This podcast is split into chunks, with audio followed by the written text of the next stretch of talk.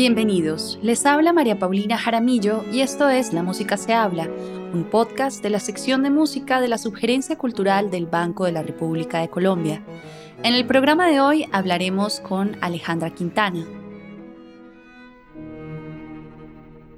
E increíblemente siempre terminan siendo las mujeres en la historia de la música una excepción. Así no seamos la excepción. Así tú tengas una cantidad de pruebas y pongas que en su momento fueron importantísimas, que fueron reconocidas. Seguimos siendo una excepción. Alejandra Quintana es feminista, activista, magíster en estudios de género de la Universidad Nacional de Colombia, maestra en música con énfasis en historia de la Universidad Javeriana y publicista de la Universidad Jorge Tadeo Lozano. Su interés multidisciplinar la ha llevado por caminos como la investigación, la docencia, la parodia musical, el diseño de estrategias de comunicación incluyente, la producción audiovisual, la realización radial y consultorías en la incorporación de la perspectiva de género a diversas instituciones como la Policía Nacional de Colombia, la Unidad Nacional de Protección, el Centro Nacional de Memoria Histórica, la Secretaría de Educación de Bogotá y la Secretaría Distrital de la Mujer. Ha sido docente de las Universidades Nacional, Javeriana, Central y del Rosario en cátedras relacionadas con apreciación musical, historia de las mujeres en la música, antropología e historia del cuerpo y musicología de género. Su trabajo académico e investigativo ha dado como resultado la publicación de distintos artículos y la publicación del libro Mujeres en la Música en Colombia, El género de los géneros, editado con Carmen Millán de Benavides. Fue ganadora en 2015 de la beca distrital de investigación en música de Idartes y en 2008 de la beca nacional de investigación en música del Ministerio de Cultura con el proyecto Perspectiva de Género en el Plan Nacional de Música para la Convivencia.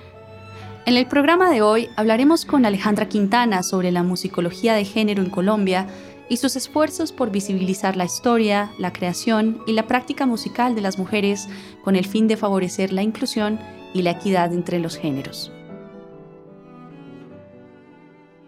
Bienvenida Alejandra. Muchas gracias María Paulina por contactarme para esta entrevista.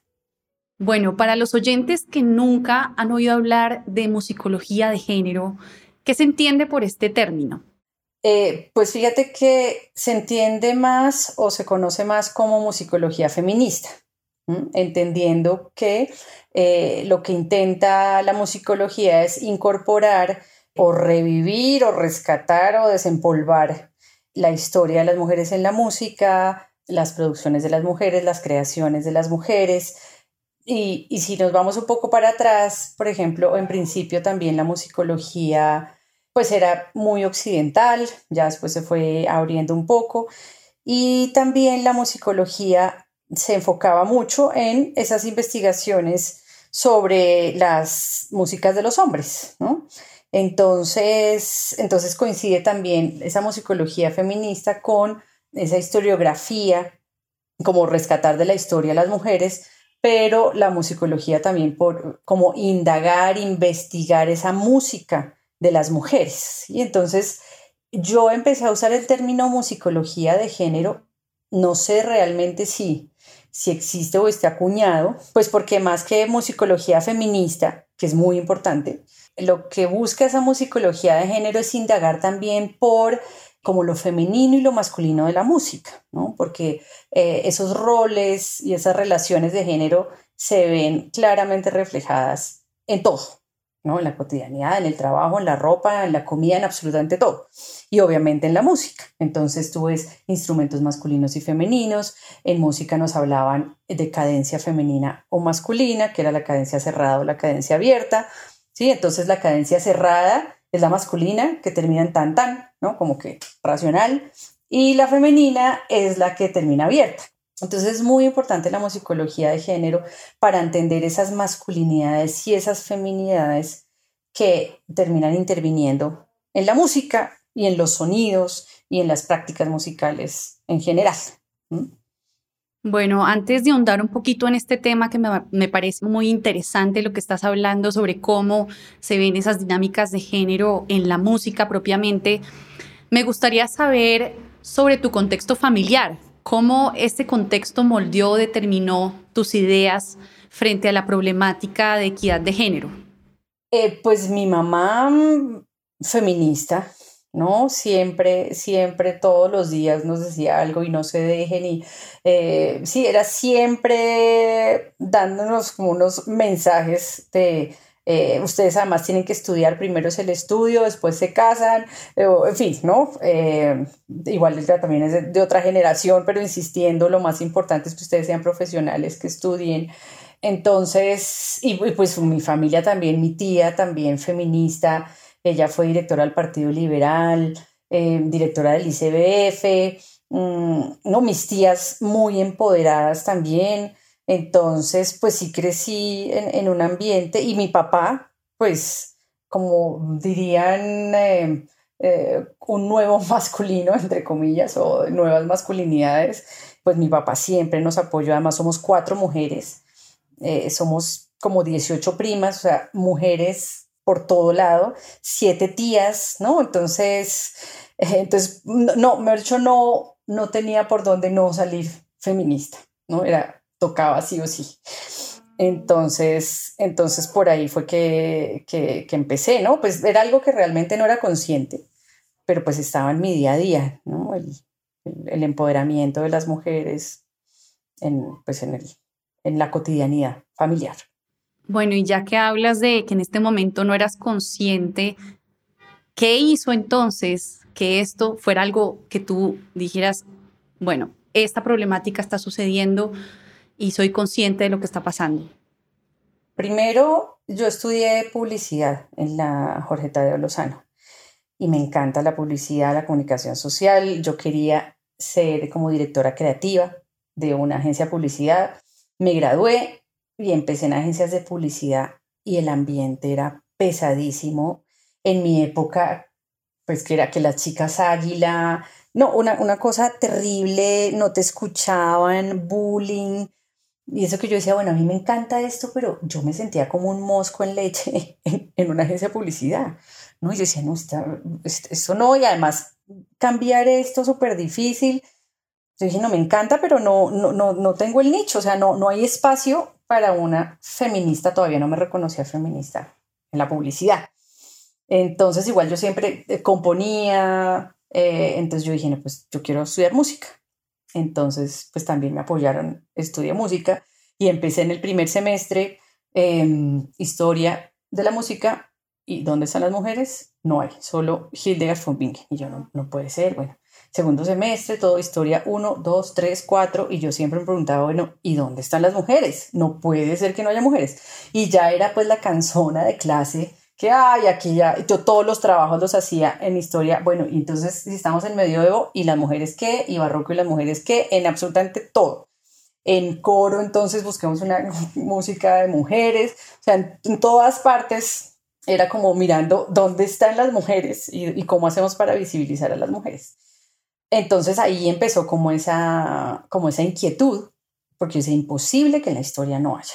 Y efectivamente lo que hay es un montón. Entonces ya cuando me gradué, ah bueno, no. Y lo otro fue que antes de graduarme de música tomé una lectiva que se llamaba Sexo y Género con un antropólogo, eh, Eduardo Otero, que ahora somos muy amigos y me cambió la vida, ¿no? Era como, porque claro, yo ya, mi, tesis de de la universidad era sobre lo femenino en la música romántica, eh, en el romanticismo alemán. Entonces empecé a, investigar sobre Schumann, Schubert, Mendelssohn y Fanny Mendelssohn y Clara Schumann y Alma Mahler. Entonces empecé a, a, identificar como, como unas sonoridades, unas actitudes, unos roles que se podrían llamar femeninos y masculinos. Y yo en ese momento no tenía ni idea que existía la perspectiva de género ni el enfoque de género, pero tenía como una intuición de acá algo pasa, ¿no? Acá, acá algo pasa porque yo el romanticismo lo asocio con lo femenino, porque esa música romántica me suena como femenina y, otras cosas masculinas. Entonces empecé a indagar y dije, voy a tomar esta lectiva de sexo y género. Y tomé la lectiva y para mí fue, pero me abrieron el camino y yo entendí, yo claro, aquí, esto es lo que yo quiero hacer con mi vida.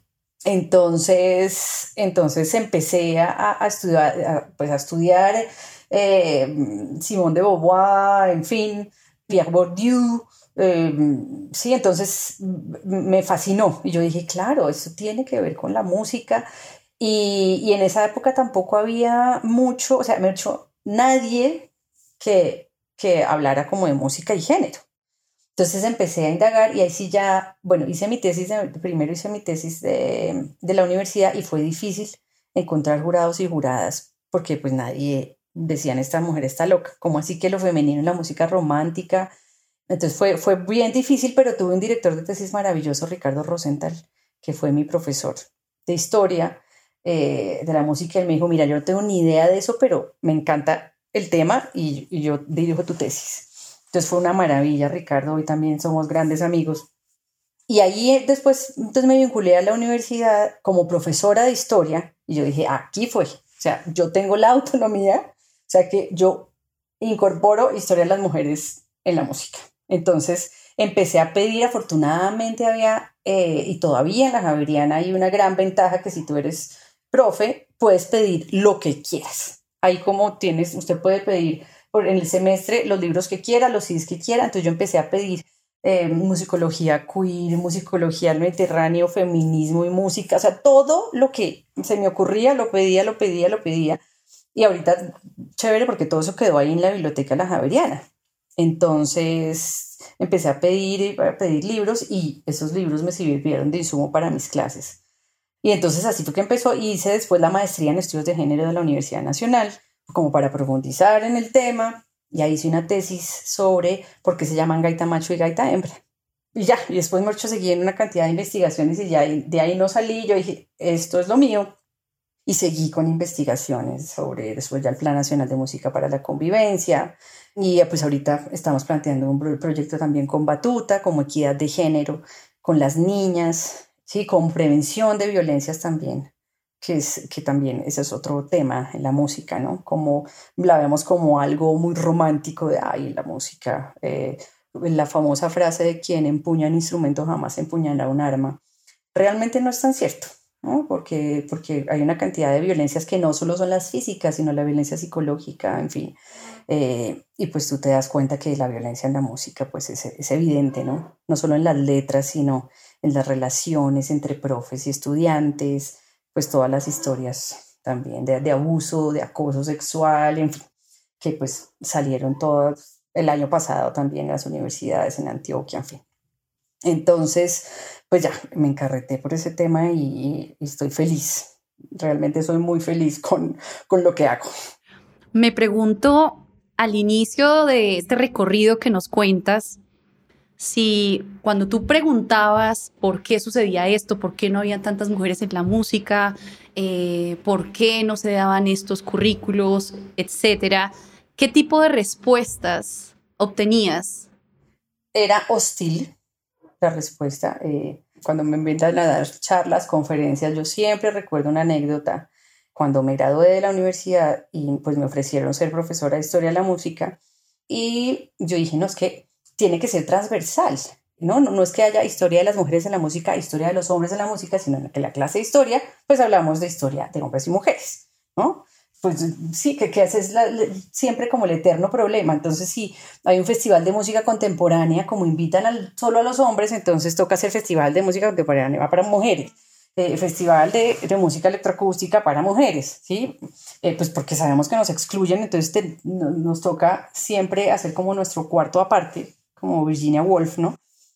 Entonces yo le propuse al decano en su momento, yo hago unas sesiones y voy a hablar de la historia de las mujeres eh, sí, en, en, el barroco, en el romanticismo. Entonces la respuesta literal fue, es que la historia de las mujeres en la música no es relevante. E increíblemente siempre terminan siendo las mujeres en la historia de la música una excepción. Así no seamos la excepción. Así tú tengas una cantidad de pruebas y pongas que en su momento fueron importantísimas, que fueron reconocidas, seguimos siendo una excepción siempre había una resistencia impresionante y muchas veces una agresión y una violencia simplemente por preguntarme qué pasa con las mujeres. Me acuerdo que cuando hice la investigación del Plan Nacional de Música para la Convivencia, eh, había un encuentro de música en la Luis Ángel Arango. Entonces yo aproveché y dije, bueno, ya que van a venir gente mm, de todo el país, profes de música de todo el país, estudiantes, pues aprovecho para hacer una encuesta de, bueno, usted conoce música, mujeres compositoras, si usted tiene una agrupación, cuántas mujeres hay, cuántos hombres hay, qué música de quién interpretan, de hombres o de mujeres, eh, si usted tuvo un profe, quién fue su profe, un hombre o una mujer, en fin, como preguntas así básicas. De 200 personas que asistieron, yo creo que máximo 15 respondieron la encuesta. Pero la cosa es que, por ejemplo, me di cuenta una vez que vi que un profe canoso fue y se acercó y puso la encuesta. Y yo dije, ay, qué chévere. Fui y vi, y al lado de mi nombre, como al, principio estaba mi nombre, eh, Alejandra Quintana decía lesbiana, travesti, sí, como si fuera una ofensa, o sea, intentaba ofenderme por la orientación sexual o de la identidad de género, sí, porque si estoy investigando por las mujeres, sí, eso no es normal, entonces tiene que ser, entre comillas, anormal, entonces, como si fuera una ofensa sí, decir usted es lesbiana o trans, sí, pero ese tipo de, cosas me pasaba. O en ese mismo encuentro, otro profesor, como de 70 años, creo que era rector de una universidad, me abrazó por detrás sin conocerlo. Me dice, hola chinita, ¿usted es la que está haciendo la investigación de las mujeres? ¿Usted para qué pregunta esa vaina que qué hacen los hombres y qué hacen las mujeres, que dónde están las mujeres en la música, si eso es como los toros? Y yo, a ver, ¿cómo es como los toros? Entonces me dice, pues mire, los toros van detrás de un trapo rojo. ¿Usted cuándo ha visto una vaca detrás de un trapo rojo? Y así, una cantidad de experiencias de, de violencia realmente. Me interesa en este instante fijarnos un poquito en el libro, Las mujeres en la música en Colombia, el género de los géneros.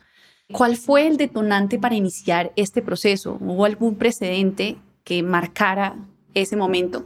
Pues fíjate que fue el mismo precedente del decano que me dijo la historia de las mujeres en la música no relevante. Entonces dije, pues no es relevante, pues hacemos un libro para contarle que efectivamente es relevante y que existen las mujeres y que son muy importantes en la historia de nuestro país. Entonces, eh, eso fue con la Javeriana, justamente con la, con la editorial eh, de Culturas eh, Colombianas el, primer, la primera edición había sido de música de gaitas, entonces hicimos la segunda edición con Carmen Millán, haciendo como la compilación. Y en ese momento fue difícil como buscar, bueno, quiénes están escribiendo sobre mujeres y música en Colombia, sobre musicología feminista. Entonces prácticamente lo que había lo compilamos en el libro. Y lo que queríamos era, no queríamos como un libro académico, sino que eh, como que fuera una mezcla de todo. Fíjate que hay una partitura sonora de Alba Fernanda Triana, que es como una, ella, ella se reconoce como una artista sonora, ¿sí? También hay artículos como académicos de investigación, pero también hay narraciones, tipo cuento, tipo historia, hay un, video, o sea, un, un, CD que acompaña, un DVD que acompaña el, el libro, que tiene unos documentales sobre bullerengue, mm, sí, entonces era como, o sea, lo que hay pues empecémoslo a mostrar, ¿no? Y pues todavía está sonando como que tenemos que hacer otra, otra, una segunda edición, ¿no? Y uno, una segunda parte también, porque ahora sí hay una cantidad, afortunadamente, de gente que está investigando más sobre la historia de las mujeres, entonces hay, hay, hay mucho por hacer y claro, pero está como muy separado, como con cada quien por su lado, y es importante otra vez juntarlo y decir, mire, acá está todo esto, ¿Por qué no se puede hablar de musicología de género como un campo consolidado en nuestro país? De pronto con esta anécdota te puedo responder. Yo dictaba clase en la maestría de estudios de género, una cátedra que era para posgrado y pregrado de música y género. Entonces, em, una de las estudiantes quería indagar sobre mujeres y música y musicología y género. Entonces le dijeron, no, esto acá, acá no se puede, o sea, para eso hay una maestría en género. Pero no, o sea, como así que tiene que ser transversal, como te digo, absolutamente todo está marcado por el género. En el libro mencionas que, y abro comillas, desde la perspectiva de género, la música dista de ser ese arte en el que interpretar un instrumento o tocar un grupo propicia la convivencia equitativa, pacífica e incluyente. ¿Por qué llegaste a esa conclusión? Por varias anécdotas una de ellas fue que estuve en norte de Santander, en una de las escuelas de música tradicional. Y entonces pues, yo iba eh, como viajando por las escuelas de música tradicional, eh, a visitarlas, a ver cuántas niñas había, cuántos niños, como cuáles eran las dinámicas. Y me encontré con un profesor que apenas llegué, me dijo, uy, usted viene del Ministerio de Cultura, por favor, tráigame algo para poner a hacer algo a estas niñas. ¿Cómo así que para poner algo a estas? Sí, porque es que aquí, pues nada, esto es la música carranguera, los hombres son los que tocan instrumentos, pues las niñas no tienen nada que hacer acá. Y yo, no, que con ese profesor estamos fregados, ¿no? O sea, de verdad, por eso para mí la educación musical es tan importante. Bueno, la educación en general. Entonces me quedé en la clase, que era una clase de dos horas. Entonces, literalmente, las niñas estaban sentadas a un lado, los niños al otro. Las niñas, una hora y cincuenta minutos estuvieron sentadas, calladas, sin hacer nada. Durante ese tiempo, el profesor les enseñó tiple, guitarra, canción, de todo a los niños, las niñas sentadas viendo. Y cinco minutos antes de terminar, dijo, bueno, párense las niñas. Las puso cual pelotón de fusilamiento al frente de una pared a cantar Pueblito Viejo. Por ejemplo, también me encontré en Chocó, en, una de las escuelitas, que había una niña, una sola niña, y eran como siete niños y una niña. Y ella también, sentada solita en una esquina y los niños al otro lado. Ella como si fuera pues un monstruo. E, ella también tocaba con, con su instrumento, clarinete.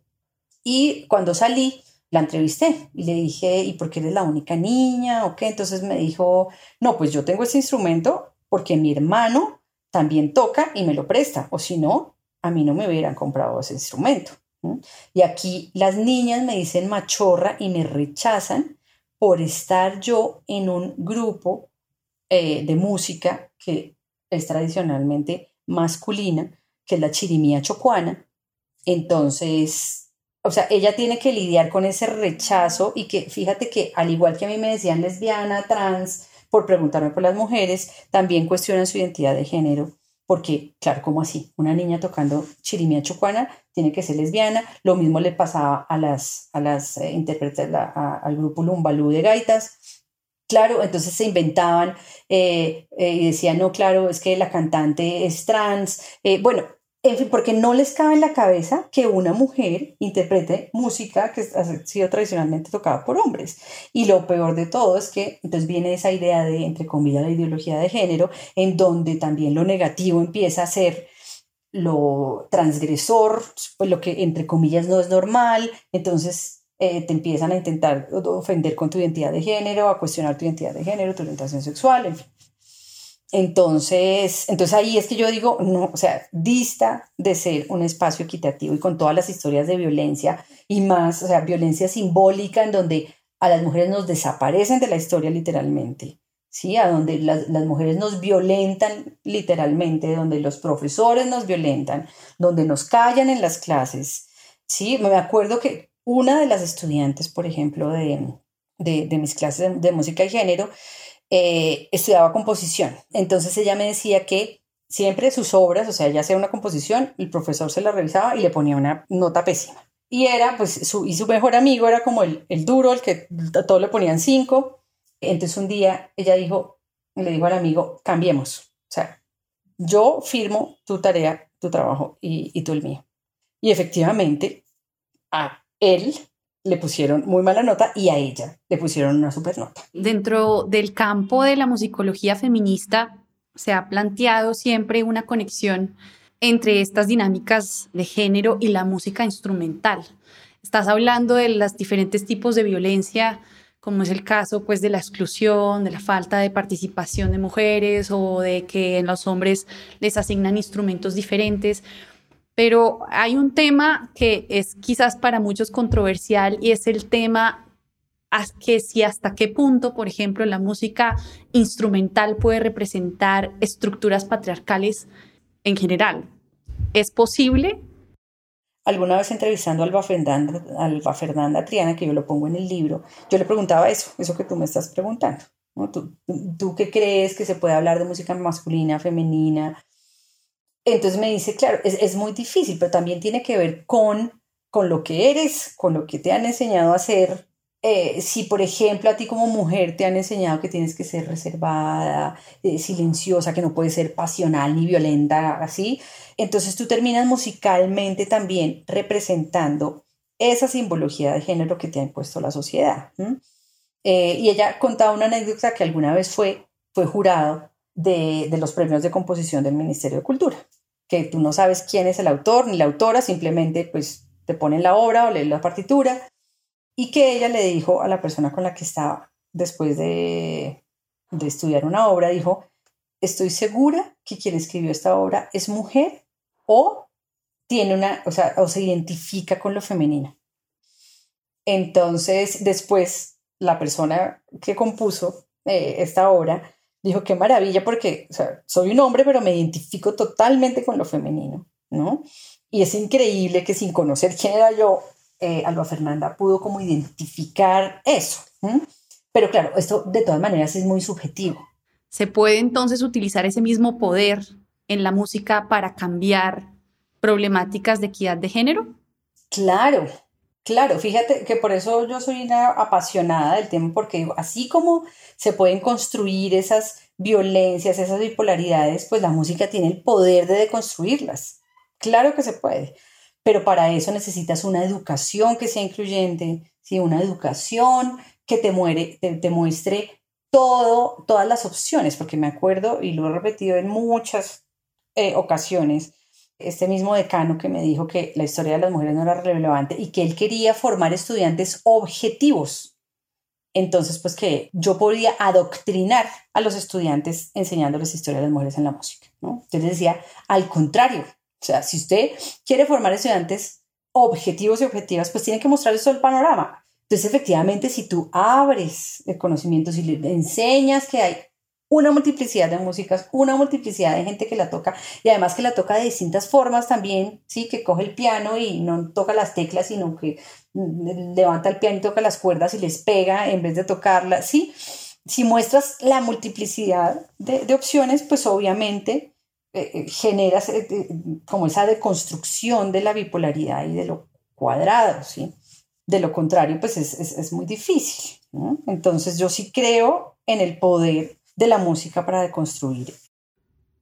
bueno, Alejandra, pues para terminar, quisiera que nos contaras un poco, además de todo este trabajo que adelantas para tener una equidad de género en Colombia, ¿Qué avances en el campo de la musicología de género se están haciendo en el país? ¿Conoces de otras iniciativas o proyectos que nos ayuden aquí a visibilizar un poco esta problemática? Pues fíjate que, pues como ando ahora eh, como de consultora en género y violencia basada en género, me he desconectado bastante de la musicología de género y hace un año no dicto clases, pero fíjate que... Mm, lo que estoy viendo es que ahorita con, con todo lo virtual, los youtubers, eh, influencers, la radio, los podcasts, es, es, como, ahí sí que hay una cantidad de podcasts feministas eh, que hablan de mujeres. Lo chévere es que están en otros formatos, ¿sí? Que para mí yo creo que a veces llega más. Por ejemplo, yo digo, ay, ojalá hubiéramos hecho el libro, porque primero pues se agotó rapidísimo y pues ya no se consigue, ni siquiera está en PDF. Entonces yo digo, no, pues si lo hubiéramos hecho en otro formato, de pronto sería, o sea, lo conocerían más y conocerían más de las mujeres que, de las que hablamos en ese libro.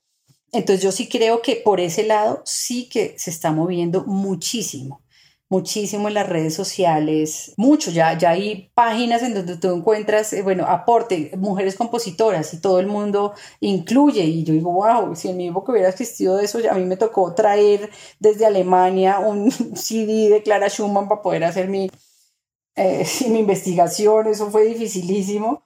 Eh, ahora, afortunadamente, tú lo consigues muy fácil y fíjate que eso también, por ejemplo, le ha permitido a las mujeres circular su música que eso es súper importante.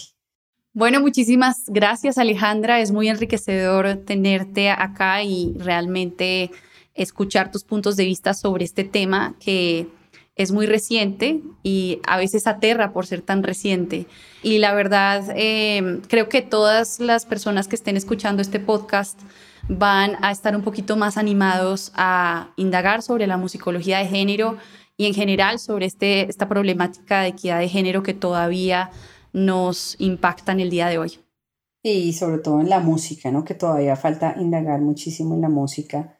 Eh, y realmente pues viene desde hace mucho, no, no, no, no, no, es, no es tan reciente. O sea, es reciente para, porque es difícil circularlo, sobre todo en, en español. Además, mucha de la literatura eh, está en inglés, en francés y no lo traducen al español. Entonces también es difícil que, que llegue esa información eh, si no hay traducciones. O al contrario, lo que se produce en Latinoamérica, que lo traduzcan eh, y también lo circulen en otros países, ¿no? Entonces, hay mucho, muchísimo. Y toca es como meterse como en ese, en ese tren de la equidad de género y la música y la no violencia sobre todo, y empezar a circular esos saberes y a, y a denunciar también. Yo siempre invito a denunciar, que es muy importante denunciar esas violencias también en la música.